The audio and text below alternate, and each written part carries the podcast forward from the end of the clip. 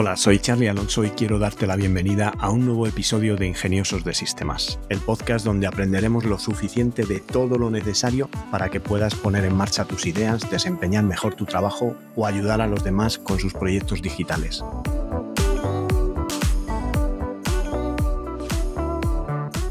En el episodio de hoy hablamos de gestores de contenido, pero antes déjame que os recuerde que tenolitas.com es un servicio de asesoramiento low cost donde podéis contratar vuestro plan de asesoramiento tecnológico por el precio de un par de cafés y hacer vuestras preguntas para poder contar con mi ayuda y poner en marcha vuestro negocio digital.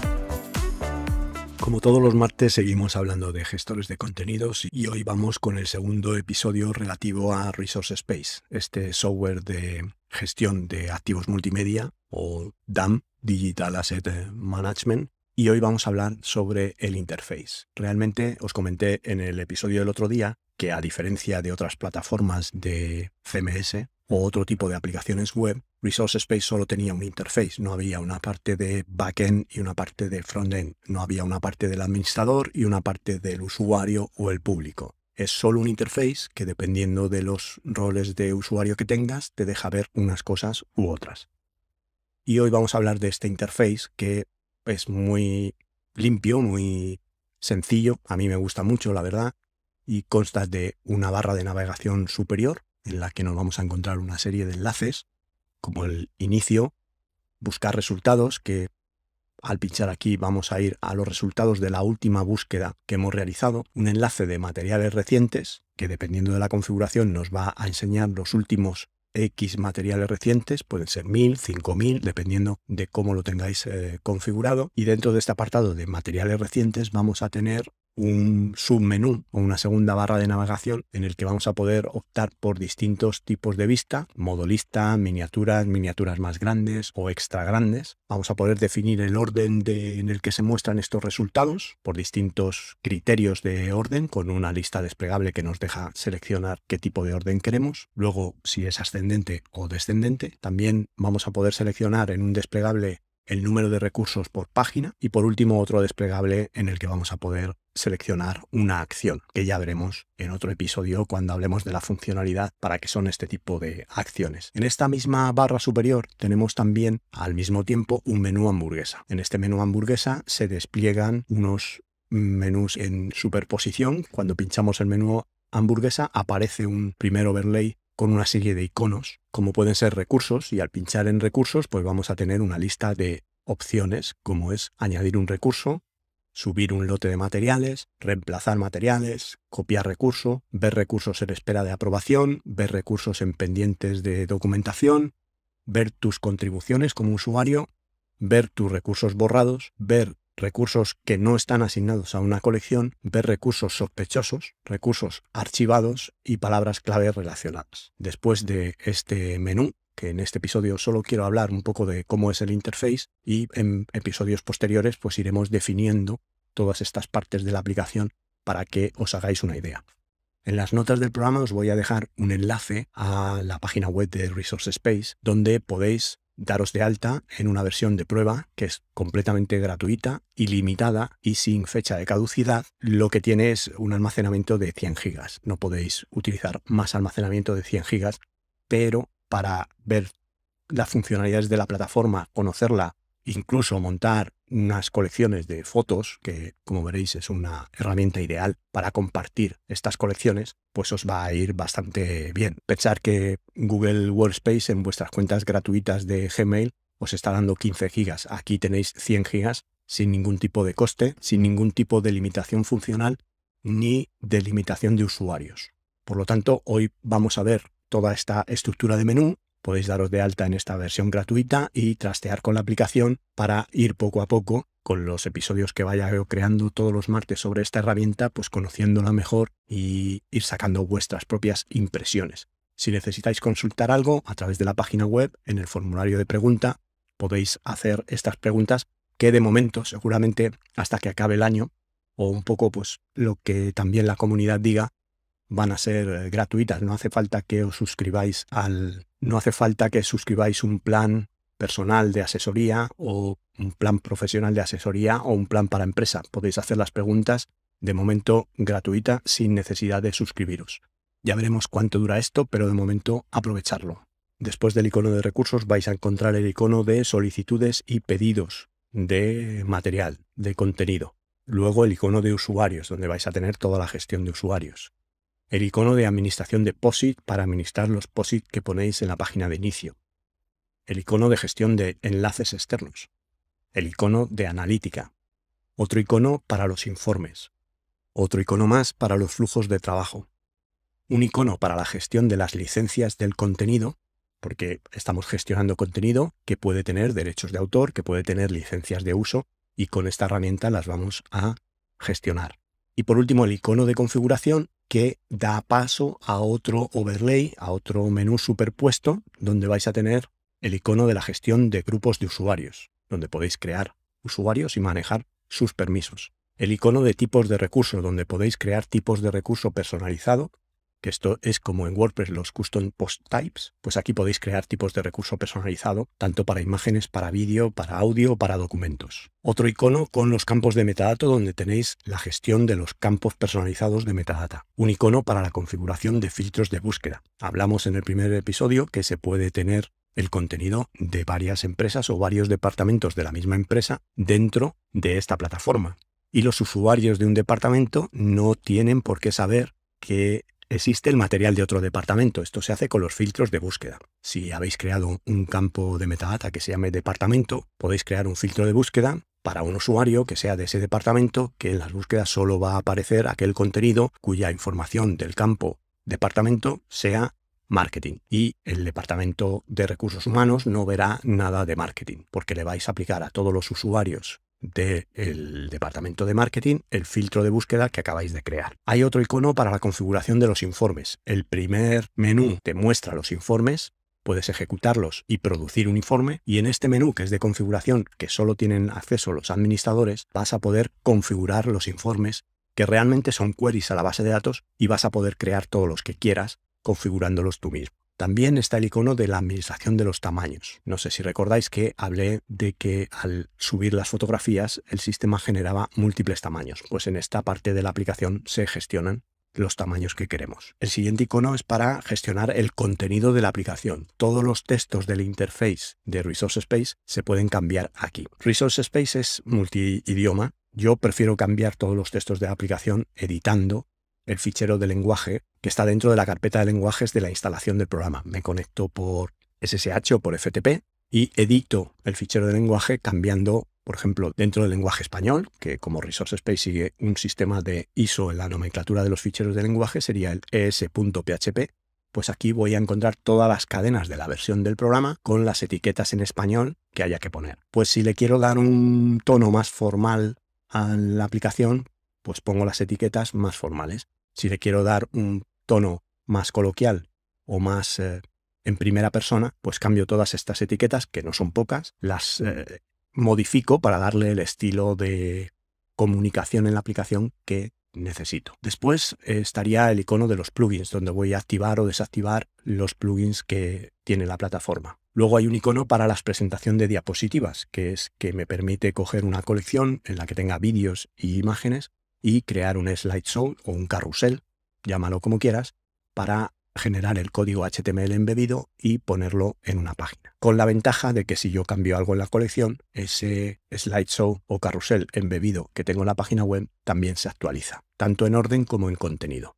El siguiente icono es el relativo a la cola de procesos, es el de trabajos, es donde se encolan todos los procesos que se realizan en background y ahí voy a poder controlar pararlos, borrarlos, cambiar la prioridad, etc. El siguiente icono es el de las pruebas de API. Resource Space tiene un API y aquí vamos a poder probar todos los comandos y ver el código que genera el comando y el resultado de la consulta API que acabamos de hacer. Todo esto para probar de cara a implementación en otras aplicaciones. Y después, pues hay una serie de iconos, digamos, de plataforma, como puede ser el comprobar la instalación, realmente os va a hacer el típico listado con el checklist de la comprobación de la instalación, si la versión de PHP es correcta, si la memoria es correcta, si las librerías de dependencias que necesita el sistema están todas instaladas, este tipo de cosas.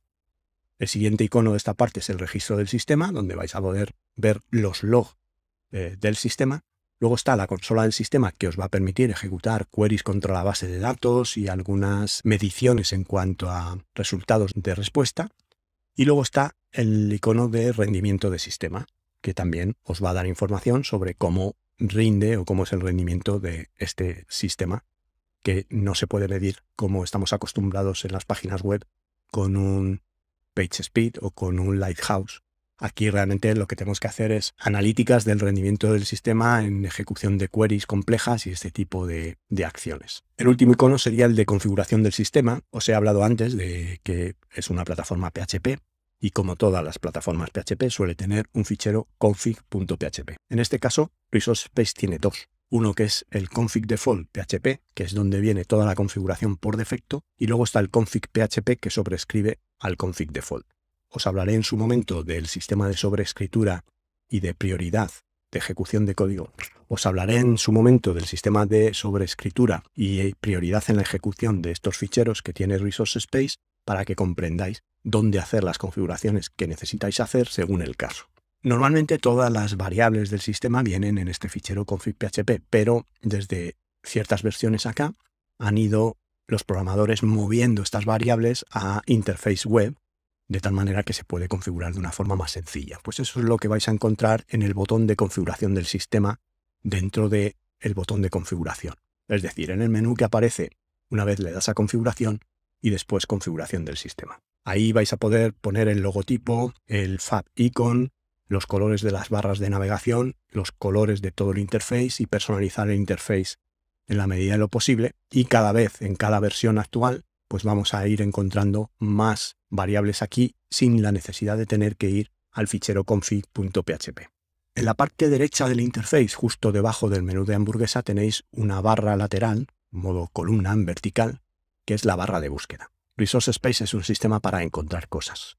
Es un sistema concebido para cargarlo de contenido y después encontrarlo en las búsquedas. Aquí vais a poder tener un campo para escribir el texto libre por el que queréis buscar, después está el selector de tipos de recurso por si queréis buscar en todos los tipos de recurso o solo en un tipo de recurso en concreto, o en dos, o en tres. Cuando escribís unas palabras clave en el campo de búsqueda y marcáis dos tipos de recurso, esa búsqueda solo se va a realizar en esos dos tipos de recurso que habéis marcado. Después aparecerán todos los campos personalizados que hayáis configurado para que aparezcan en esta caja de búsqueda. Por debajo de esto aparecerá la búsqueda por fecha, y más abajo, por debajo de los botones de acción que vacían la búsqueda o que ejecutan la búsqueda, nos vamos a encontrar dos tipos de búsqueda específicas. Una es la búsqueda geográfica y otra la búsqueda avanzada. La búsqueda geográfica nos presenta un mapa, como el Resource Space analiza la información ESIF de los ficheros y muchos de los dispositivos de cámaras fotográficas que están generando actualmente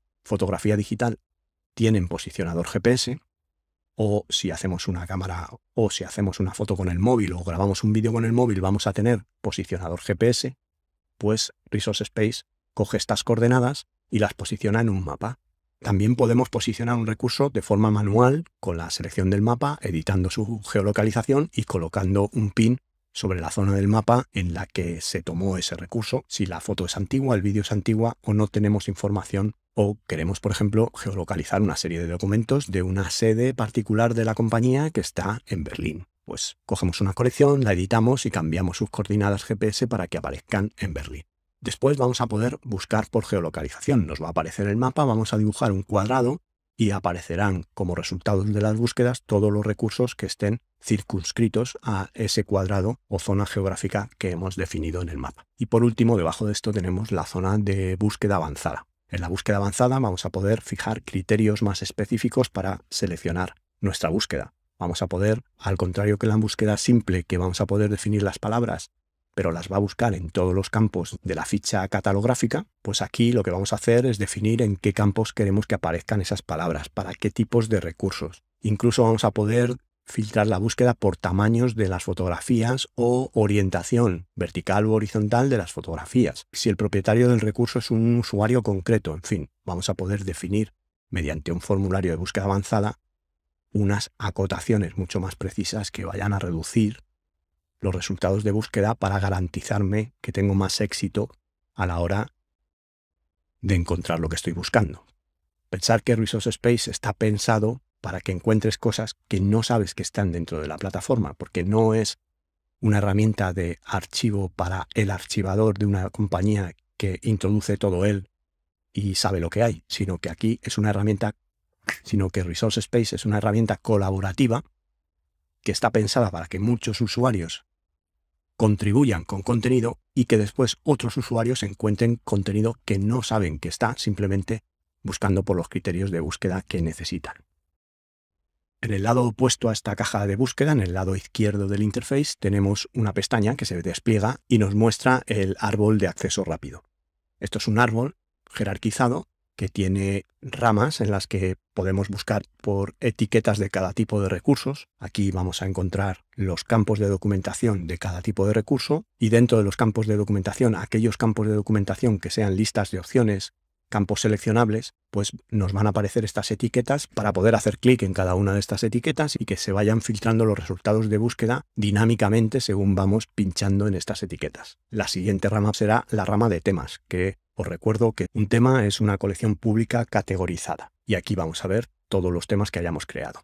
La siguiente rama principal es mis colecciones, que en este caso te va a enseñar tus colecciones privadas como usuario. Si eres un administrador vas a poder ver colecciones del grupo de administradores. Si eres un usuario vas a poder ver aquellas colecciones privadas que has creado tú y aquellas colecciones privadas que hayan sido compartidas contigo, que también se puede compartir una colección privada con determinados usuarios y decidir si esos usuarios pueden contribuir a esa colección añadiendo o quitando recursos o simplemente pueden verla y como última rama padre de este árbol de acceso rápido estarían los flujos de trabajo, que te va a mostrar todos los estados posibles de un recurso y simplemente pinchando en ellos vas a hacer un filtro dinámico de búsqueda y te va a mostrar el material que está en ese preciso estado que has pinchado. En la parte inferior del interface, y ya para terminar, pues tenemos el panel de colecciones.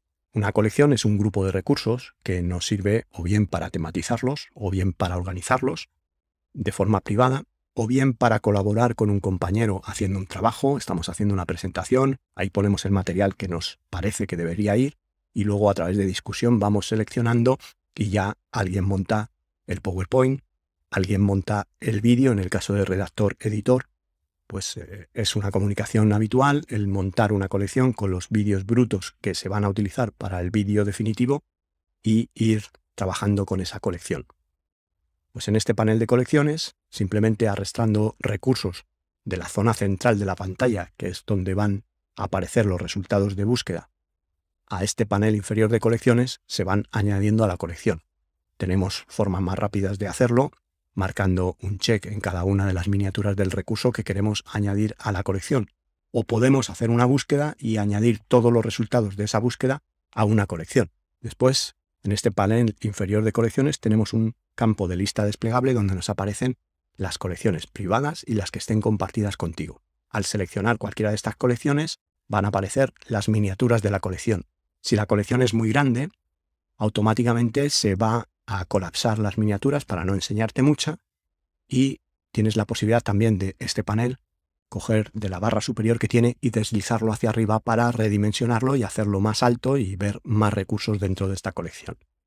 También tienes la capacidad de ocultar o mostrar las miniaturas y un campo desplegable de acciones en el que vas a poder seleccionar las acciones que puedas hacer contra las colecciones. Te recuerdo que te dejo en las notas del programa el enlace a Resource Space donde puedes darte de alta y de forma gratuita disponer de la herramienta con un límite de almacenamiento de 100 gigas. Espero que te entre la curiosidad y que te decidas a probarla, me des tu opinión sobre la herramienta o me hagas cualquier pregunta o duda que te haya surgido. Por mi parte nada más, hasta aquí el episodio de hoy, espero que podáis seguir este podcast en las principales plataformas. Muchas gracias por vuestras valoraciones y comentarios en Apple Podcasts por vuestros me gusta en iBox y en Spotify. Y gracias por estar al otro lado y querer formar parte de esta comunidad de ingeniosos de sistemas. Nos encontramos en el próximo episodio y que tengáis un ingenioso día.